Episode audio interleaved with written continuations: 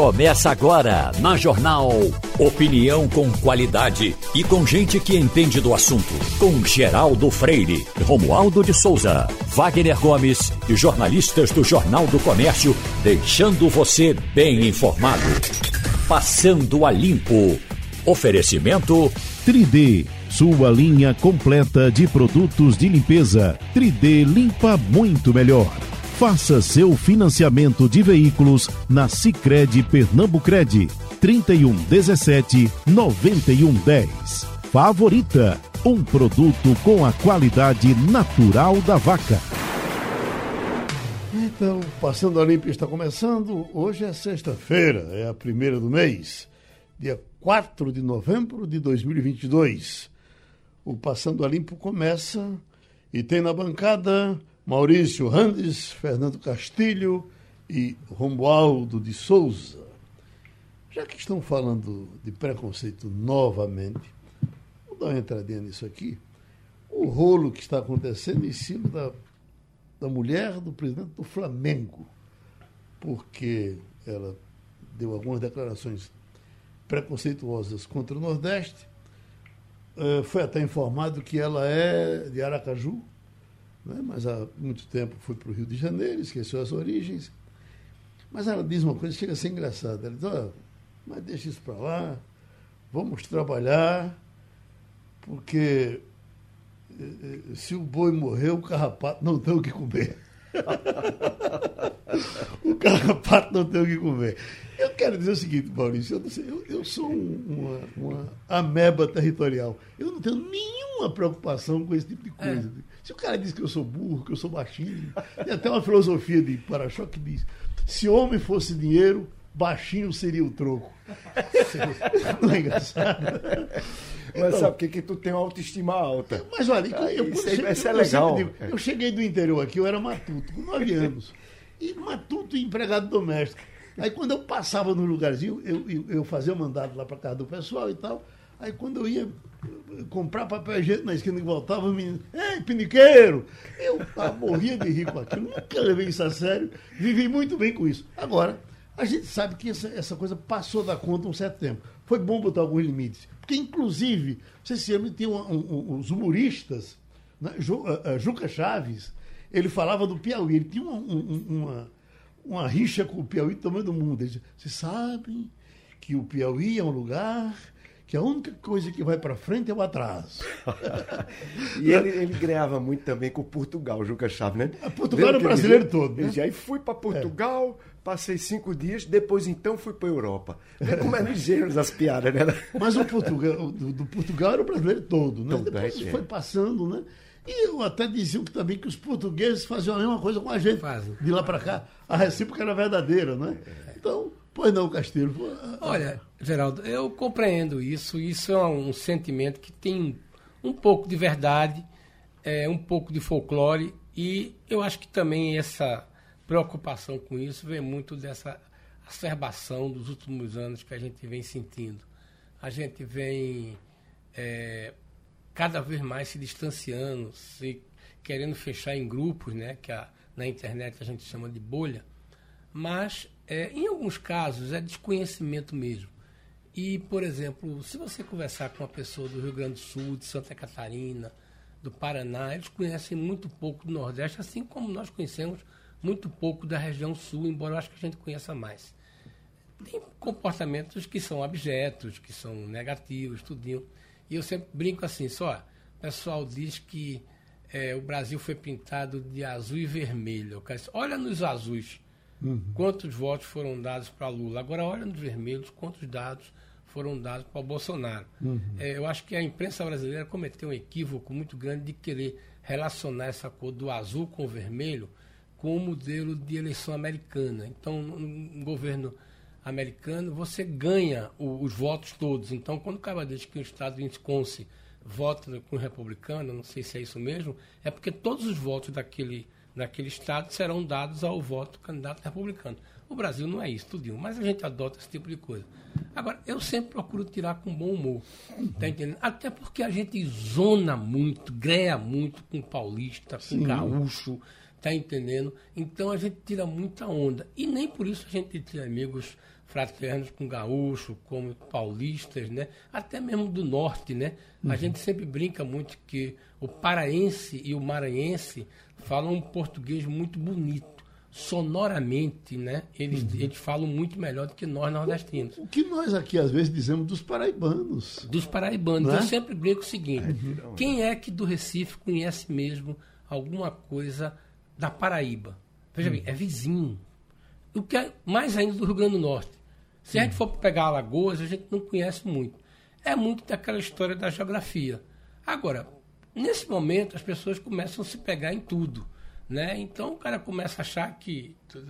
Imagina se a gente for ficar brigando nesse tipo de coisa. Eu acho que é uma coisa que a gente tem que tentar reduzir, tirar a onda do mesmo jeito. E esse tipo de coisa está no inconsciente coletivo do cara de São Paulo, como também está da gente aqui também. Eu acho que não é uma coisa para a gente estar tá gastando energia né, e ficando com raiva por causa disso. Embora existam casos que são criminosos, mas aí é outro papo. Doutor Maurício Andes, com 12 anos de deputado federal, assumindo cargos importantes, presidente de Comissão de Constituição e Justiça. Como é que esse tratamento lá entre parlamentares do Nordeste, do Sul, do Sudeste, tem, tem muita. É um ambiente de brincadeira, eu acho, né? Muita greia, né?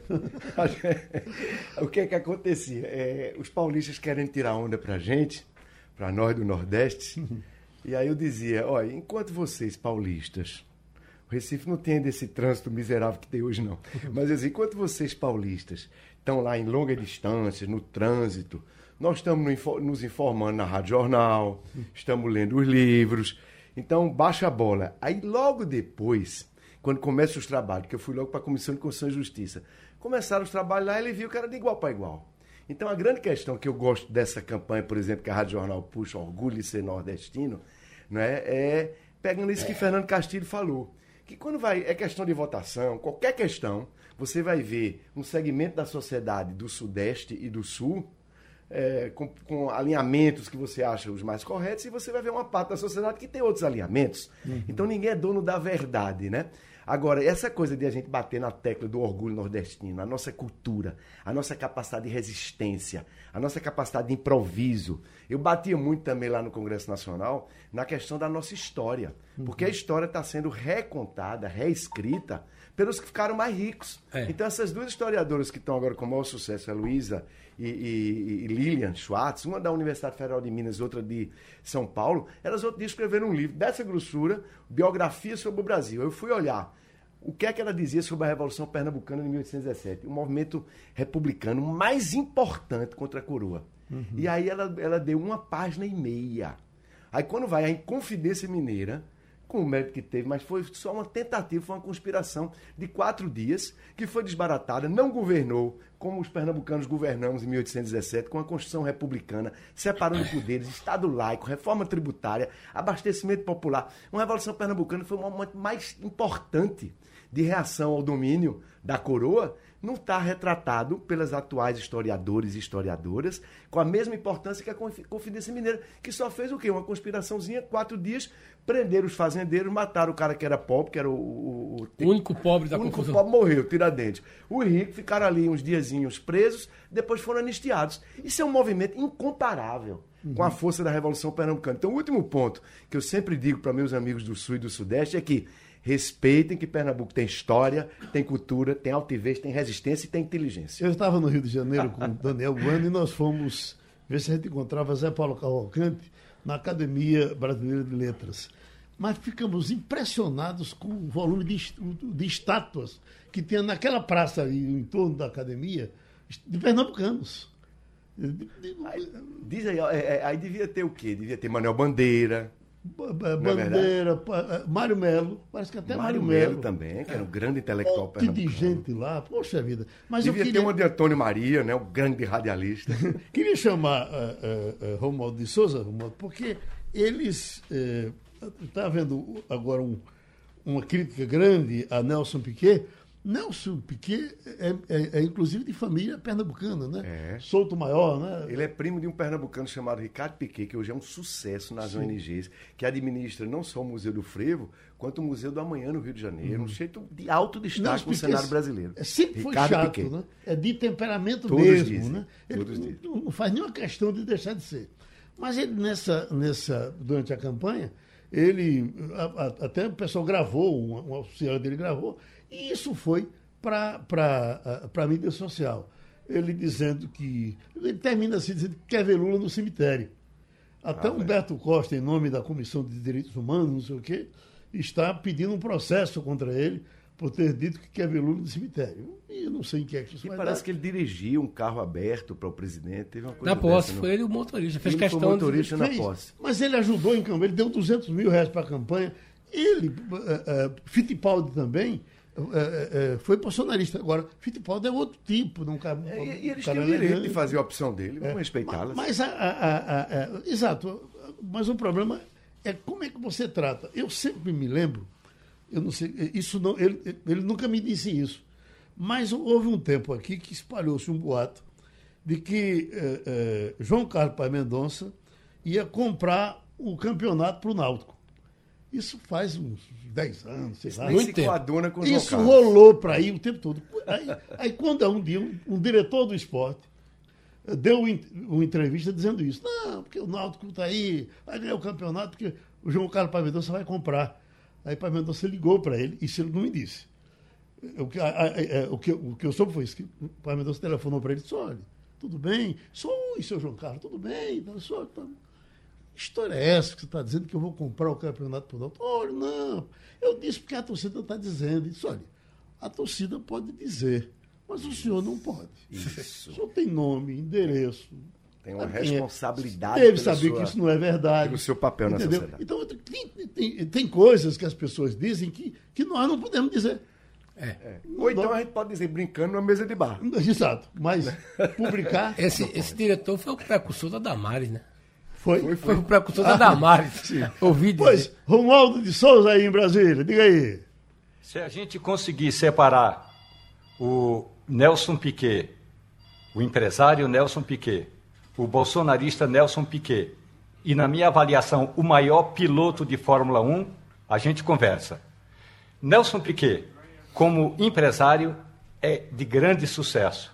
Mas, fora isso, Nelson Piquet não é só na questão de Jair Bolsonaro, não. Nelson Piquet, Nelson Piquet é um morador aqui de Brasília, de uma região chamada Lago Sul, e que sempre se envolve com, digamos, essas querelas desnecessárias para alguém que tem o posto de um dos maiores pilotos de Fórmula 1.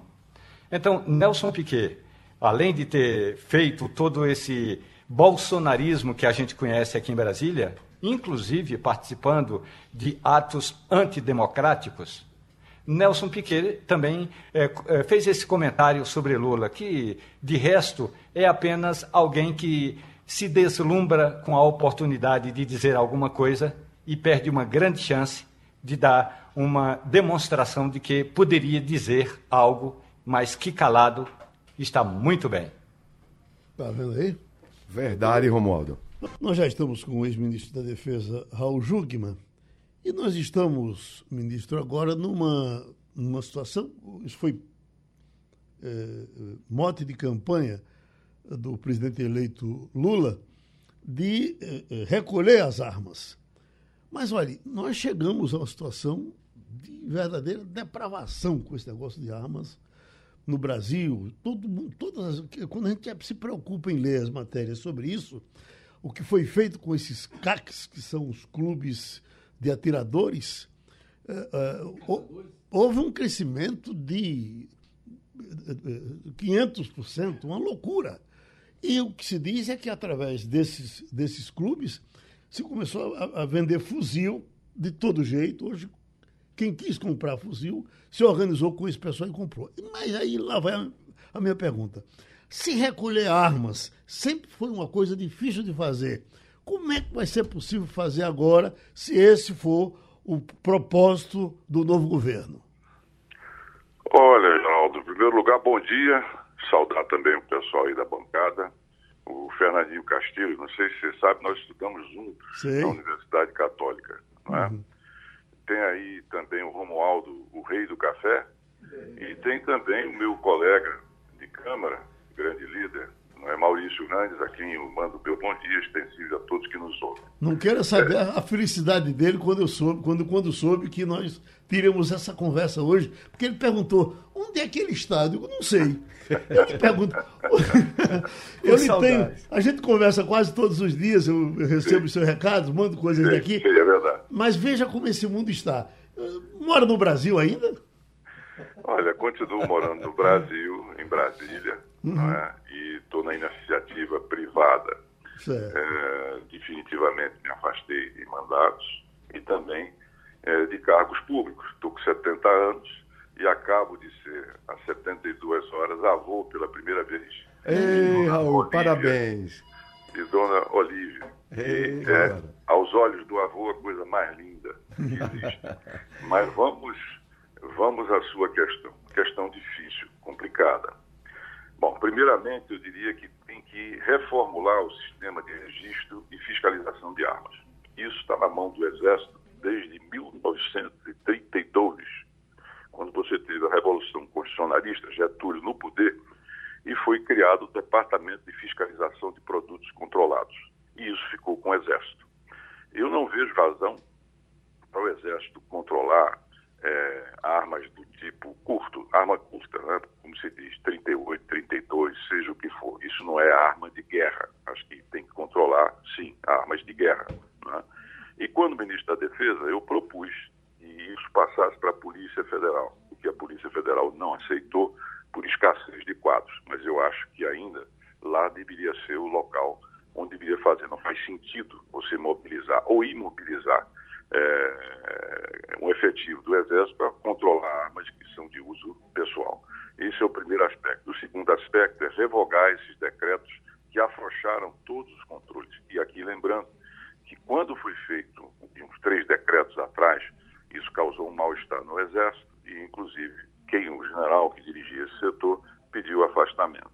Terceiro lugar, como é que nós vamos efetivamente recolher isso? Bom, em primeiro lugar, é imprescindível cortar esse fluxo de armas pesadas, como fuzis semiautomáticos, para os CACs, para colecionadores, atiradores, não é? Porque é verdade, isso está transbordando, como aliás foi previsto, viu, Geraldo? Foi previsto para o crime organizado. Ou seja, não estou querendo dizer nem criminalizar os CACs. Eu estou dizendo que, de fato, a liberalização, a frouxidão serviu para que isso transbordasse, como recentemente tivemos reportagens da Polícia Federal dizendo aquilo que nós sabíamos que ia acontecer, quer dizer, gente se filiando fake para pegar essas armas. O teatramento tem que ser cortado e por isso tem que revogar o decreto. No restante, o que você vai ter que fazer é uma grande campanha, como nós fizemos no passado, em termos de entrega de armas. Bom, mas e o crime organizado vai entregar? Não, vai ser difícil. É preciso rastrear todo esse pessoal é preciso engajar as polícias militares, polícias civis também nesse trabalho e, ao longo do tempo, ir reduzindo, talvez com um processo, eh, de um lado, vamos dizer assim, a cenoura, quer dizer, se você entrega armas, você vai ter, portanto, algum tipo de benefício, como no passado era, sei lá, dinheiro, alguma coisa assim, e, de outro lado, você vai ter que ampliar a repressão. Mas isso não vai ser uma coisa rápida, nem vai ser uma coisa fácil, dado o nível que chegou esse processo. Uhum. Eu só ia lembrar que nós temos tido divulgado alguns casos, o Raid é muito próprio de divulgar isso, de crianças que têm pegado as armas do pai e levado para a escola. Teve um dia desse uma criança no Ceará que chegou a, a atirar na outra com a arma que pegou em casa do pai e levou. Doutor Maurício Ramos. E só complementando, né, Geraldo? Aumentou o feminicídio, né? Mais pessoas com armas e aí o crime de vizinhança, o crime de família, o feminicídio contra a mulher aumentou também.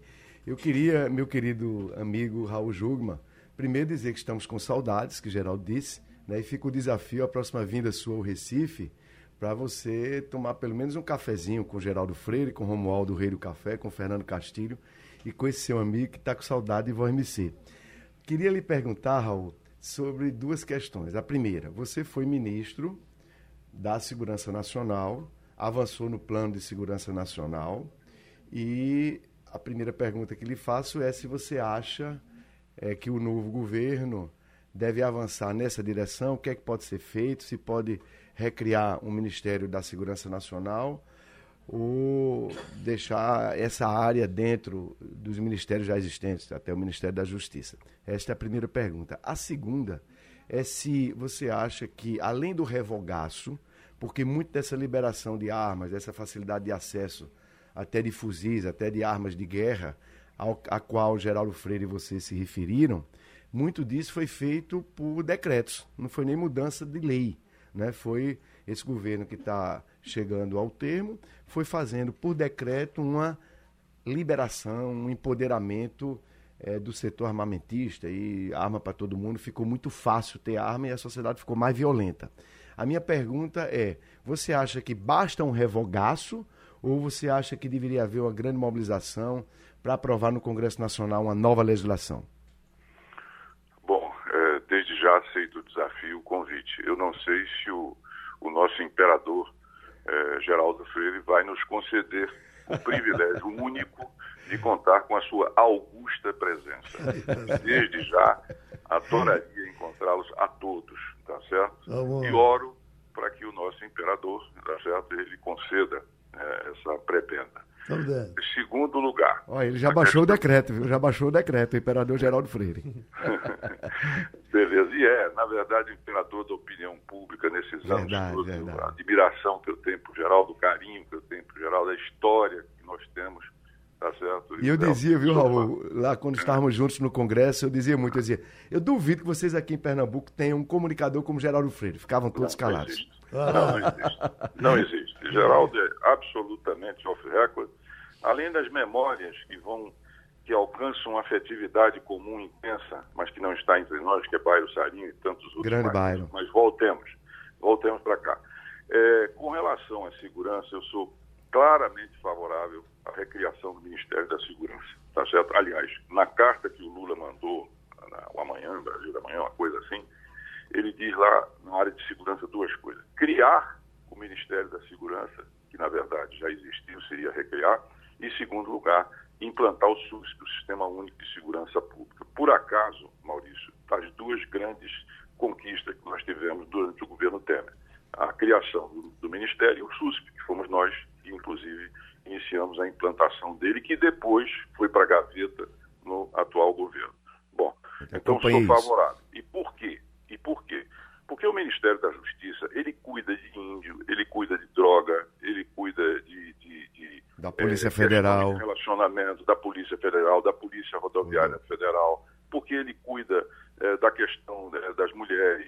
Da relação com o Judiciário. Da relação com o Judiciário. Então, a pauta do Ministério da Justiça ela é extremamente dispersa. Tá certo? Eu, inclusive, me lembro que na conversa que eu tive, porque quem me sucedeu no Ministério da Segurança foi o Moro, o Sérgio Moro. E eu disse para ele: olha, é, se o senhor vai levar de volta a segurança, por favor, abra mão, por exemplo, de outros órgãos que são importantes, mas é uma pauta, por exemplo, FUNAI, só ela é uma pauta enorme, e tantas outras coisas mais, tá certo? Mas ele ficou junto. Então, eu acho que a segurança pública é algo tão importante e o papel do governo federal é tão decisivo num crime que se nacionalizou e transnacionalizou, que é imperativo ter um Ministério da Segurança. E pelo que me dizem, o Flávio Dino, que é um excelente é, é, foi um excelente governador, um excelente parlamentar, é muito cotado e que ele não gostaria que se dividisse, mas respeitando a posição dele, se é o caso que ele for, eu sou amplamente favorável ao Ministério da Segurança. E digo mais, nós tivemos sete constituições, a primeira em 1824, a última de 1988, e nunca o governo federal teve atribuições na área da segurança pública. Isso sempre ficou com os estados. Então, isso para mim é uma coisa absolutamente clara. Com relação à segunda parte da sua pergunta, o revogaço, ele tem que acontecer. O pior, viu, Geraldo, não aconteceu porque o Supremo barrou muita coisa, quer dizer, o Supremo invalidou já vários desses decretos, não seria muito pior, mas nós vamos precisar de uma grande campanha de recolhimento, vamos precisar de ampliar a estrutura de repressão, tá certo, no que diz respeito, sobretudo, ao crime organizado, e legislação, eu acho, é, Maurício, que nós temos é que resgatar o Estatuto do Desarmamento. Isso. e foi sendo paulatinamente aleijado, paulatinamente distorcido, desfigurado. Eu acho que o primeiro tarefa, sem, sem dizer, não, não vamos fazer nada mais. Não, acho que a gente pode aprimorar. Mas, primeiramente, vamos resgatar o Estatuto de Desarmamento. É a minha posição. Chama Romualdo de Souza, e só para mostrar para vocês como essa linguagem ficou fácil aqui no Brasil, tem aqui um rapaz que se identifica como Flávio. Ele disse: o primeiro passo para impor uma ditadura é desarmar a população. Isso é uma sugestão de guerra civil? pois não, Romualdo de Souza.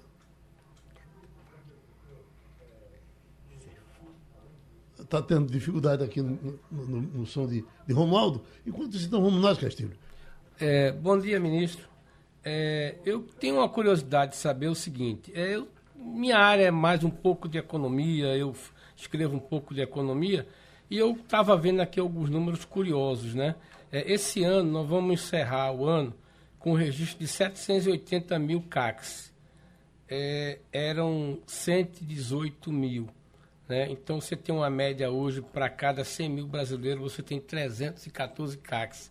E curioso é que a gente tem CACs, a maioria dos CACs são em cidades, ou seja, o cara pode ser atirador, mas caçador é complicado, né? Até porque tem a legislação do IBAMA. Mas eu queria perguntar o seguinte: custo. É, segurança custa caro, dá trabalho, exige muito profissionalismo. É, o senhor admite, ou pelo menos comunga da ideia de que, assim como a gente tem dinheiro para a saúde, assim como a gente tem dinheiro para a educação, está na hora da gente começar a ter um valor determinado para a segurança, porque essa coisa virou uma, uma, uma, uma demanda né, muito forte da sociedade. Nós vamos caminhar ao final do ano para 800 mil presos. Né? É, então, custa caro isso. Então, a questão é, como é que a gente paga isso? E será se no meio dessa discussão de orçamento a gente vai ter que destinar dinheiro previamente para isso aí, até porque o orçamento é, é onde define tudo. Ótima pergunta, Fernando, mas vamos começar por ela. É, veja, eu disse ainda há pouco que nós tivemos sete constituições. Em nenhuma delas o governo federal teve atribuições na segurança pública. Quem cuida da segurança pública é a Polícia Militar Estadual, a Polícia Civil Estadual, o Ministério Público Estadual e a Justiça Estadual.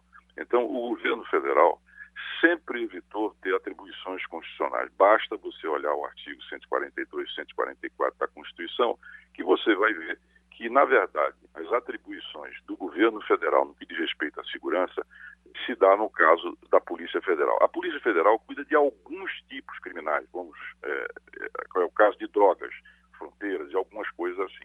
Segurança pública, quem faz é o Estado de Pernambuco, o Estado de Goiás, o Estado de São Paulo e assim por diante. Né? Então, isso faz com que a gente não tenha um sistema nacional de segurança pública. Porque quem pode estabelecer um sistema nacional é, evidentemente, o governo federal, é a União. Nenhum Estado pode fazer. Então, perceba o vazio que nós temos na segurança. Não há um sistema nacional de segurança pública.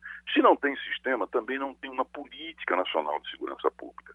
Isso é a decorrência do fato de não ter atribuições constitucionais, não ter o sistema, você não tem política nacional. Agora, você tem 70 facções criminosas, dentre elas o PCC, o Comando Vermelho, Amigo dos Amigos, Terceiro Comando do Capital, Bonde do 40, Sindicato é, do Crime, que são, boa parte, nacionais e internacionais. Então, perceba a contradição, Castilho. Eu tenho um crime nacionalizado e transnacionalizado, mas não tenho um sistema e uma política nacional. O que você tem é plano. E o plano de segurança dura o tempo de vida do ministro. Se o ministro durar três anos, dura três anos. Se durar três meses, três meses. E assim por diante. Então, é imperativo isso. Bom, quando nós passamos pelo governo, nós criamos a primeira vinculação de recursos à segurança pública. Veja você, a primeira vinculação que foi exatamente pegar uma parte do dinheiro das loterias esportivas e colocar no Fundo Nacional de Segurança Pública, que hoje é quem alimenta e ajuda boa parte dos estados. Foi feito também durante o, governo qual nós servimos. Então, eu diria que é preciso alargar isso, mas alargar muito mais. Nós vamos precisar sim de recursos, mas precisamos da coordenação Eu preciso integrar União, Estado e municípios, preciso integrar as forças policiais, preciso integrar o Ministério Público, as Forças Armadas, evidentemente que dentro das suas atribuições constitucionais, é preciso integrar todos para combater o crime. Então a resposta é sim nós precisamos de mais dinheiro para a segurança pública, não tenha a menor sombra de dúvida. Mas precisamos, sobretudo, sobretudo, Castilho, de coordenação, de integração, de comando unificado em todo o Brasil, o que até aqui nós não conseguimos fazer. O SUSP era exatamente algo que foi aprovado pelo Congresso, tá certo? E que serviria para isso, mas se encontra nas gavetas do Ministério da Justiça. Então, é um problema a ser enfrentado pelo futuro governo. Pois não, Romualdo de Souza. Pois bem, ministro, bom dia para o senhor. Bom dia. É, do resto, além do que o senhor tem dito, é, é fundamental também levar em consideração que, a não ser que seja em dias de eleição, se você pegar um veículo aqui em Brasília hoje e for para Goiânia, tem duas barreiras da Polícia Rodoviária Federal. Se você, se o senhor parar, se o senhor for parado em uma dessas na ida ou em uma delas na volta, me telefone em seguida que eu pago café, um café de qualidade de Pernambuco, de Taquaritinga do Norte. É um desafio para dizer que a Polícia Rodoviária Federal também não faz essa parte de fiscalização, ministro. E quando a gente fala de fiscalização, fala também das áreas de fronteira.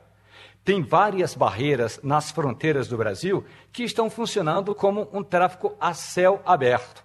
Então, além de todo esse esquema que é fundamental de fortalecimento do SUSP, é também importante é, dar mais condições para que a Polícia Rodoviária Federal faça essa fiscalização. Porque, de fato, a não ser em dia de eleição, a Polícia Rodoviária Federal está fiscalizando pouco. Bom, tudo bem, Romualdo. Em primeiro lugar, preciso dizer que a Polícia Rodoviária Federal fiscaliza rodovias federais. Nós temos 70 mil quilômetros de rodovias federais. E é verdade. Eu acho que eu respeito muito, muito, muitíssimo, e trabalhei muitíssimo bem quando estava sob minha coordenação com a Polícia Rodoviária Federal. É uma instituição de grandes contribuições, mas o papel que ela desempenhou é, ficou claro com as medidas, aliás, inéditas, do ministro Alexandre de Moraes, quando ele estabeleceu que cabia ao diretor-geral e à cúpula da Polícia Federal ou é, procedeu o desbloqueio, ou então uma multa horária de 100 mil reais e o não cumprimento poderia levar à prisão do diretor-geral e de todos. Então, isso é um caso claro. Bom, a Polícia Rodoviária Federal carece de efetivos, também é um problema que nós temos. Então, é preciso melhorar e é preciso ter uma direção que, obviamente, cumpra a lei, o que, pelo que foi noticiado, não parece que é o que está acontecendo fronteiras. Nós temos a terceira maior fronteira do mundo, 17 mil quilômetros. São 17 mil quilômetros, tá certo? E de floresta, em grande medida, de floresta e de água. 17 mil quilômetros é como você pegar um avião do Recife e chegar até o Japão em linha reta. Então, isso exige o quê? Tecnologia. Com o pessoal não é possível. Porque, por exemplo, os postos especiais de fronteira, que são do Exército, eles estão no meio da água e da floresta e totalmente isolados. E não tem como você botar 500 mil efetivos num lugar onde você não tem infraestrutura, você não tem cidade, você não tem saúde, você não tem absolutamente nada. Nós temos que reforçar esses postos de fronteira, nós temos que voltar a ter é, é, é, trabalho conjunto com os países que nós temos. Eu acho até que a gente deveria criar uma guarda nacional é, é, para cuidar efetivamente disso, tá certo? Por quê? Porque é uma imensidão enorme, é um vazio imenso. A Amazônia é um grande vazio. É? São 5 milhões e 100 mil quilômetros quadrados com apenas 30 milhões de pessoas, sendo que 70% estão na cidade. Então você pode imaginar o que é o vazio. E, ao mesmo tempo, a bacia do Rio Amazonas, que é a maior bacia hidrográfica do mundo, ela é uma bacia Romualdo, de penetração. Ela vem de fora para dentro, ela vem do Peru, ela vem é, de outros lugares para dentro. Então, aqueles milhares de garapés, de rios, eles são, digamos assim, vias do tráfico para entrar, para passar por aquilo tudo, por aquela imensidão. Saída, nós temos que reforçar, temos que coordenar as polícias, temos que nos coordenar com os outros países e precisamos de tecnologia. Tecnologia é o quê? É drone, é van, é radar, para você conseguir é, controlar isso tudo que é também uma tarefa a ser enfrentada, mas não é uma tarefa fácil. Lembro sempre, nós temos a terceira maior fronteira do mundo, e isso se dá num vazio, é, enorme, que é o nosso grande ativo que nós temos, que é a Amazônia. Pronto, tivemos mais uma conversa no Passando a Limpo uh, com o ex-ministro Raul Jugma. Seguimos com o Passando a Limpo, vamos para os Estados Unidos com Fabiola Góes. Doutor Maurício Randes. Fabiola, eu queria te perguntar sobre as perspectivas dessas eleições que vamos ter nos Estados Unidos há poucos dias. Eu escutava ontem a BBC e os comentários eram que os prognósticos indicam a possível vitória dos republicanos tanto para a Câmara quanto para o Senado. É essa a sua avaliação também? É essa avaliação que eu faço aqui, de acordo com as notícias e comentários né, de analistas internacionais. Eles falam que o grande calo do sapato do governo Biden, dos democratas, é a inflação alta então, o Biden tem percorrido algumas cidades. Agora ele tá, ele ontem estava no Novo México e vai para a Califórnia também para poder convencer os votantes que são afeitos, né, os democratas, a irem às urnas, colocarem e depositarem seu voto nas urnas. Até agora, só 30 milhões de americanos depositaram votos nas urnas. A eleição será, termina, né, se, se, é, se encerra no dia 8 de novembro. É uma grande expectativa de que os republicanos consigam a maioria na Câmara e a maioria no Senado. Vão trocar agora 435 cadeiras na Câmara, 35 no Senado e também 36 estados vão mudar de governador. E o Biden está tentando argumentar que a democracia está em risco. Aí isso foi feito também no Brasil, né, quando o ex-presidente Lula e agora presidente eleito Lula, ele participou da campanha e conseguiu angariar votos de setores, inclusive da direita e do centro, de que a democracia está em risco e é a mesma coisa que o Biden está fazendo aqui. Ele fez um apelo, ele tem discursado, discursou na Flórida na semana, essa semana e no Novo México também ontem ele reforçou dizendo que a democracia está em risco, principalmente porque tem uma pesquisa que saiu recente dizendo que apenas 24% dos eleitores democráticos estão animados com essa eleição, contra 44% na campanha anterior e, ao mesmo tempo, os eleitores republicanos, de 44%, 43% na eleição anterior, 38% estão animados com a eleição. Ou seja, tem mais gente que é republicana dizendo que vai depositar voto nas urnas do que os eleitores democratas. Isso é uma preocupação enorme.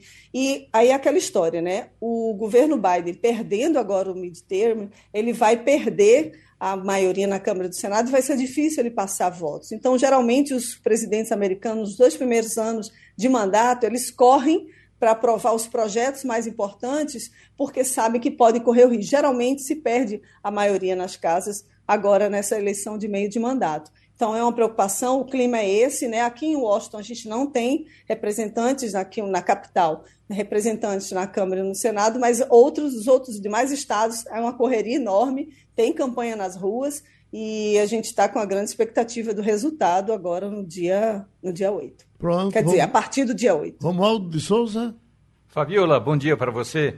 É, você acha que o Lula vai deixar aquela festinha que ele tem celebrado a vitória dele lá em Trancoso, no sul da Bahia, para ir ao Egito, participar do encontro do meio ambiente. Claro que Lula, como todo ser humano, tem direito a conhecer praias, a dançar. Não estou criticando a dança do presidente, ao contrário.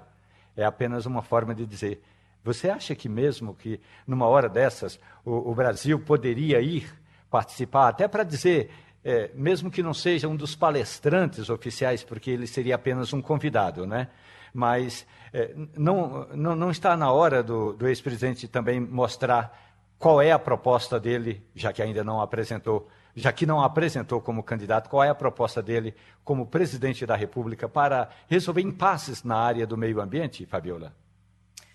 Sim, bom dia, Romualdo. É exatamente uma grande oportunidade né, para Lula, porque ele vai virar, ele pode voltar a ser né, um grande líder na área ambiental. Ele foi convidado tanto pelo presidente do Egito, né, e é, lembrando que quem está lá como representante, como diplomata brasileiro no Egito é o Antônio Patriota, que foi ministro das Relações Exteriores no governo Lula. Então, ele está num ambiente muito tranquilo, muito favorável a ele e vai roubar a cena da comitiva do presidente Bolsonaro. Né? A gente está num momento de transição, os dois governos, né, o governo em transição e esse o governo brasileiro, eles vão começar a discutir quais são as novas etapas, o que, que precisa ser feito para arrumar a casa para quando o presidente Lula é, tomar posse no dia 1 de janeiro, as coisas estarem mais encaminhadas.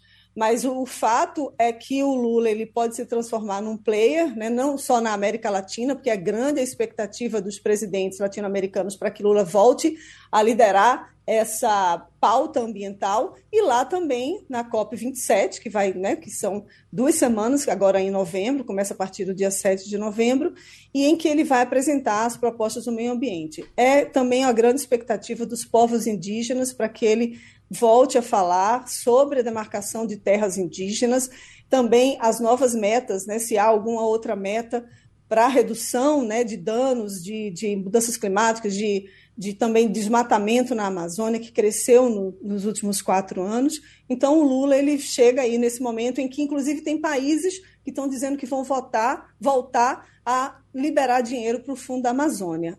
Na semana, essa semana, no início da semana, eu falei que a Noruega estava já dizendo que ia voltar a contribuir, e agora a Alemanha anunciou também que vai voltar a contribuir no fundo.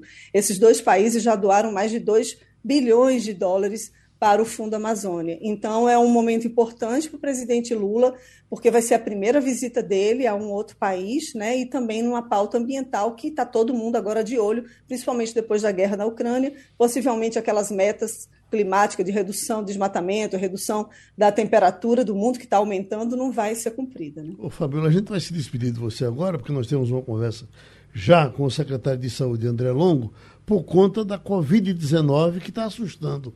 Voltou a assustar no Brasil e também aqui em Pernambuco. Eu só lhe pergunto, aí nos Estados Unidos, como é que está a situação da Covid?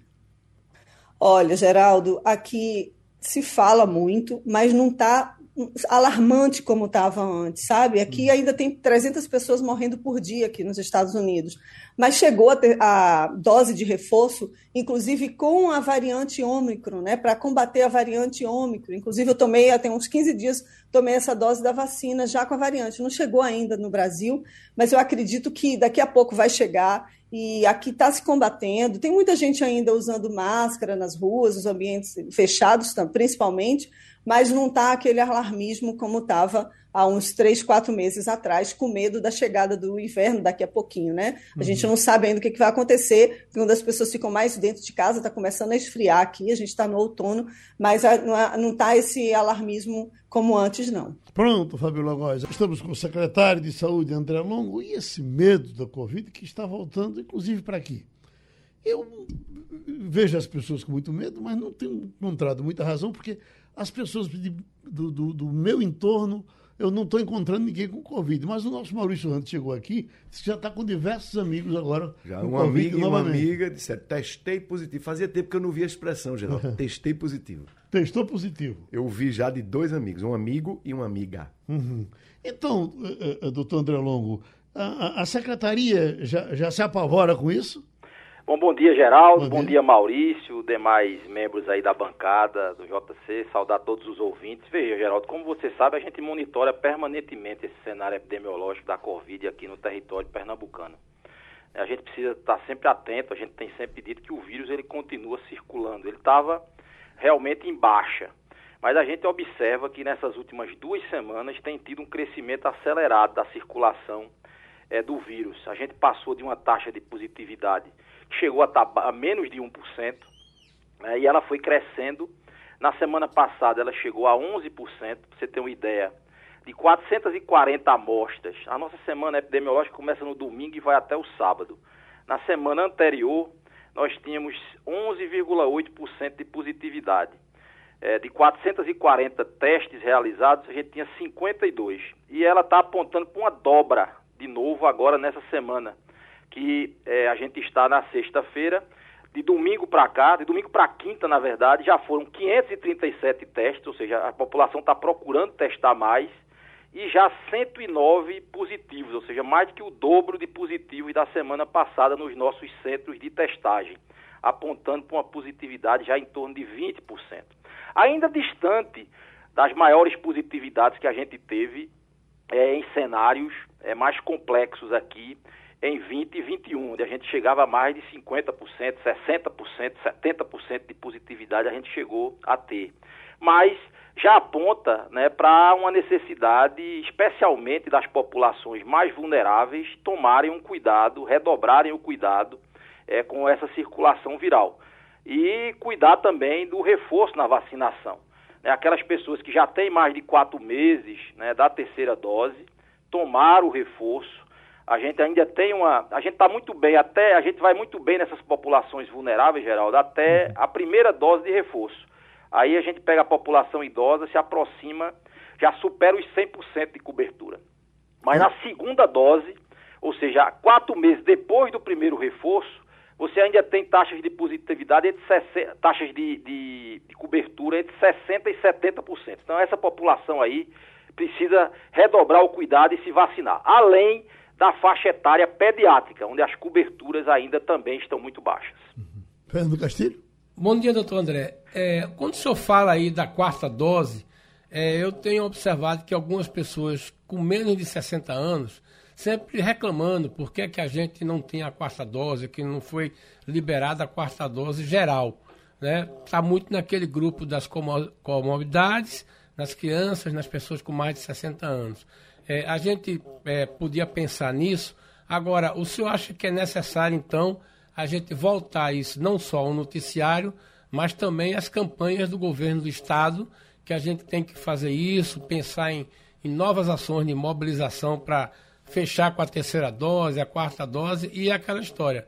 Em algum momento pensar que talvez a gente tenha que voltar a máscaras em alguns ambientes, Bom, Castilho, boa sua pergunta. Veja, a gente tem vacinação com a quarta dose, né, a segunda dose de reforço, para todas as pessoas maiores de 40 anos. Essa é a recomendação técnica. Não há é, sentido do ponto de vista técnico e fazer para pessoas abaixo de 40 anos a mesma vacina que já se fazia. Esse é o pensamento técnico prevalente entre todos os estudiosos dessa área. Então, é, a gente aguarda, inclusive, que surja uma nova vacina, já, já com é o componente da Ômicron para então poder avançar para uma é, outra dose né, que fosse é, mais efetiva para esta variante Ômicron. Como se é, não tem tanta gravidade né, em pessoas abaixo de 40 anos que não têm comorbidade, o sentido técnico é para é, não realizar esta vacinação é, para abaixo de 40 anos. Isso é uma posição tanto do Ministério quanto do nosso Comitê Técnico Estadual aqui em Pernambuco. Em relação ao alerta, veja, essa questão da, da máscara, a gente sempre disse que era recomendado, né? a gente é, não, não vive mais um momento para obrigatoriedades, mas recomendação, especialmente para essas pessoas mais idosas, mais vulneráveis, todas as pessoas que tiver com algum sintoma gripal, né? pessoas que estejam indo para aglomerações, isso sempre esteve no, no, no, foco das recomendações da secretaria, mesmo quando a gente suspendeu as obrigatoriedades. Então, acho que é, é muito importante a gente voltar à tona é, a esses alertas, né, especialmente nesses momentos em que há uma maior circulação viral. Oi, Romualdo de Souza. Secretário André Longo, bom dia para o senhor. A preocupação do governo do estado de Pernambuco é, coincide com uma chegada de. Vamos usar a palavra onda, só para a gente identificar o grande problema. Uma onda também que aumentou o número de pessoas infectadas e, consequentemente, o número de transmissão. Aqui em Brasília, secretário, nós estamos vendo que absolutamente é, não tem quase ninguém fazendo aquela proteção que a gente via no passado. álcool em gel é coisa do passado, máscara é coisa de museu. Mas a pergunta que eu fiz anteontem ao ministro, aliás, na terça-feira, ao ministro da Saúde, ele não me respondeu, eu pergunto ao senhor em Pernambuco. Não está na hora do governo, aí no caso do governo estadual, retomar uma campanha de vacinação, porque tem muita gente que não concluiu o ciclo vacinal, André Longo? É bom, Romualdo, a gente está muito focado né, é, na, na, campanha de vacinação para criança, né, porque é um problema seríssimo. Né? A gente tinha se voltado completamente para essa questão da cobertura da poliomielite, mas você tem razão, a gente precisa voltar a lembrar, principalmente, aproveitando a grande audiência da Rádio Jornal, aquelas pessoas mais vulneráveis, acima de 60 anos, que ainda não tomaram o segundo reforço, né? essas pessoas acima de 40 anos, que têm alguma comorbidade, que não tomaram o segundo reforço, precisam estar atentas. O foco agora, para você ter uma ideia, vai ser vacinar com Pfizer crianças menores, de seis meses a quatro anos. O Ministério, inclusive, mais uma vez contrariou a boa técnica, que foi a decisão lá, e só quer vacinar essas crianças que têm comorbidade. A Sociedade Brasileira de Pediatria, Sociedade Brasileira de Imunizações, defende que todas essas crianças de seis meses a dois anos possam ser vacinadas com a vacina da Pfizer. O Ministério não acatou essa recomendação técnica. A gente espera que a gente possa evoluir para ter uma maior taxa de cobertura vacinal completa, né, especialmente nas pessoas vulneráveis. Nós vamos estudar, sim, é, como se inserir mais é, nos meios de mídia, é, é, em termos de propaganda, para é, retomar essa necessidade esse, de, de reforçar esse processo é, de segunda dose de reforço, especialmente nas pessoas mais idosas. Como eu disse, a gente vai muito bem até o primeiro reforço, mas nesse segundo reforço, as taxas de cobertura para as pessoas acima de 60 anos varia de 60% a 70%, ou seja, está aquém daquilo que seria o ideal. Então é muito importante reforçar essa necessidade é, de cuidado. Uma outra questão que eu acho importante dizer é que a gente não está vendo, na mesma medida que em outras ondas, como você falou aí, estamos podendo estar tá começando uma nova, é casos graves. Né? Os casos graves realmente eles diminuíram muito. Ainda há pacientes internados com casos graves por Covid, normalmente pessoas que não se vacinaram, que não se vacinaram no momento certo, ou que têm muita, ou seja, que tem muita idade, ou seja, tem, é, são pessoas mais idosas e com comorbidade. E criança. É preciso também cuidar é, para vacinar as crianças, porque elas ficam, acabam sendo mais susceptíveis ao vírus quando não estão vacinadas. Pronto, a gente agradece ao doutor André Longo felicidade, bom fim de semana, vamos trabalhar e vamos combater a Covid. E vamos trazer aqui um assuntozinho para o fim do, do, do, Passando a Limpo. Porque, doutor Maurício Ramos, o que a gente está observando é um, um, recuo de diversos, até radicais, eh, eh, partindo para conversar com Lula. Né? O próprio Geraldo Alckmin, pelo que disse ontem, teve uma conversa boa com o ainda presidente Bolsonaro. Nós já tivemos é, é, o Malafaia, pastor Malafaia, dizendo que orar agora é por Lula. Estou vendo agora, Edir Macedo diz que Lula foi eleito por Deus. Entendeu? E fala em perdão. Então, esse pessoal aqui era um pessoal que estava muito colado né? e está se descolando.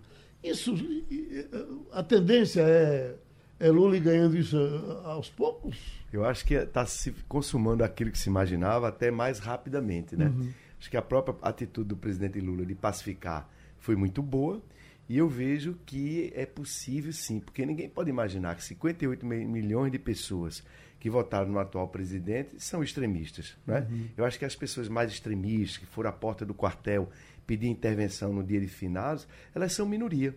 Acho que a uhum. maioria do povo brasileiro vai agora é, viver um novo momento. Eu acho que é hora também de pacificar, de parar de brigar. Algum, não, não lhe bate algum receio que Lula, que é, que é negociador, político, hábil, uh, não diga alguma coisa mais, que, mas que outras opiniões.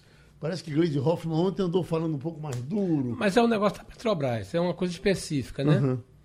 Mas, Geraldo, eu queria. É, eu acho que está acontecendo, pegando a deixa do doutor Maurício, esses 58 milhões com aquele sentimento de perda de uma pessoa que nos deixa né, desse uhum. mundo e que normalmente acontece uma série de emoções. Sim. No primeiro momento você tem a negação. Não, uhum. o cara não morreu, não é verdade, né? O segundo momento é o de revolta. Uhum. Né? Mas como é que isso podia ter acontecido? Não é justo terceiro. O terceiro momento é o da solidão. Sei. O que é que eu vou fazer sem essa pessoa? Chegamos ao fato consumado. Chegamos ao fato consumado. E aí, só depois é que vem o da aceitação. Uhum. Eu acho que a gente está começando a viver esse processo. Eu estou tentando transformar numa linguagem funeral, certo, certo. né, de uma aceitação. E aí, que é o momento mais normal, é aquela história da saudade. Certo. Que você fica com a imagem do cara da saudade. Eu acho que algumas decisões que foram tomadas essa semana empurraram para isso. Claro que tem muita gente que vai dizer aí ah, o sentimento da solidão. Por que, é que o, o, eu não estou numa linha de frente que não me apoiam? Essa história da, da a, a intervenção federal. Uhum. Não existe isso. Quando você procura saber quem é o perfil, como é que aquelas pessoas estão dizendo, que aquelas pessoas, não, não tem um movimento, é só Sim. uma revolta. Então, acho que isso vai acontecer. Qual é o nosso grande desafio? Primeiro, como é que isso vai se processar na cabeça do presidente Bolsonaro para saber se vai ser verdade o jeito de que eu vou ser uma oposição ao governo Lula e com que força eu vou fazer isso? Isso é um grande desafio. A gente vai saber se ele está preparado ou não, ou simplesmente ele vai ficar lá usando as redes sociais, essa coisa. Esse é um movimento. Segundo, como é que os vencedores vão se comportar? Uhum. Eu acho que, veja bem, a gente tem que observar o seguinte: é, Lula teve muito tempo na prisão, quase dois anos, para refletir sobre uma série de coisas. Outro dia a gente estava conversando o seguinte: Lula fez uma espécie de intensivo, né, lendo coisas, tudo, e vendo o que aconteceu. É um observador privilegiado. Tem uma sorte enorme, hum. porque as coisas acontecem na direção dele. E eu acho que o, talvez a única coisa que a gente vai ver aí é o seguinte: é uma forma de gerenciamento. Então a gente vai ver que é natural que o pessoal do PT vai querer fazer alguma coisa, vai querer ganhar um protagonismo que não tem mais. E eu acho que a gente pode até, Geraldo, só para finalizar, eu acho que tem duas coisas que mostram muito bem. Aquela foto lá de, né, de Lula, quando apresentar, a quantidade de gente que tinha atrás, e Lula chega e faz Simone Tebet, Marina, Geraldo Alckmin, Dona Lu, coloca o cara no lugar que devia estar tá ali, que devia estar tá atrás, né? Mas teve gente que ficou lá, famoso papagaio de pirata. Eu acho que a gente tem que prestar atenção em duas coisas no movimento de Lula, que me parece que ele está caminhando até agora, embora ele esteja de férias. Mas é o seguinte: como vai ser o comportamento disso? Uhum. A primeira missão que eu acho, a primeira mensagem que ele passou é o seguinte: é, isto não é um governo do PT. Isso é um governo de, de, de, de uma grande frente ampla. A gente vai tentar reconstruir isso aí porque se a gente não reconstituir isso aí, a gente não vai ter a oportunidade de brigar daqui a quatro anos. Então, uhum. acho que é mais nessa linha. se disseram... vai dar certo, uhum. a gente vai ver na prática. Mas uhum. Lula está muito mais equipado e me parece que mais centrado, assim, vamos organizar essa esculhambação que estava aqui na esquerda ou na oposição para ver como é que a gente faz isso na forma de situação. O que me disseram foi que quando ele foi encontrando com Arthur Lira, já foi perguntando como é que vai ser o pai. Olha para aí. Olha, Romualdo de Souza. É, é, é fundamental que o ex-presidente Lula tenha ciência de que uma coisa vai ser o governo dele, outra coisa é o jeito petista de governar. Hoje, a presidente do Partido dos Trabalhadores, a deputada Gleisi Hoffmann, jogou gasolina no incêndio que Lula quer apagar. Numa hora dessas, é hora de você construir pontes. E a presidente do PT, Gleisi Hoffmann, divulgou um, comunicado, um, um, comentário no Twitter, uma rede social na internet, criticando o bispo Edir Macedo. Ela diz: dispensamos o perdão de Edir Macedo. Na verdade, Edir Macedo não perdoa. Aliás, ele nem falou em per ele perdoar, ele falou que Deus vai perdoar. Aí diz ela: ele é quem precisa pedir perdão a Deus pelas mentiras que propagou, a indução de milhares de pessoas, de milhões de pessoas a acreditarem em barbaridades sobre Lula e sobre o PT. Ou seja, Lula vai ter de ter uma bancada, um líder do governo no Congresso Nacional que esteja acima do PT e desse grupo, inclusive comandado por Gleisi Hoffmann, que é importante, que ajudou a eleger Lula mas é um grupo é, que vai ser minoritário a partir de 1 de fevereiro, quando o Congresso toma posse. Feliz fim de semana, terminou o Passando a Limpo. A Rádio Jornal apresentou opinião com qualidade e com gente que entende do assunto. Passando a Limpo.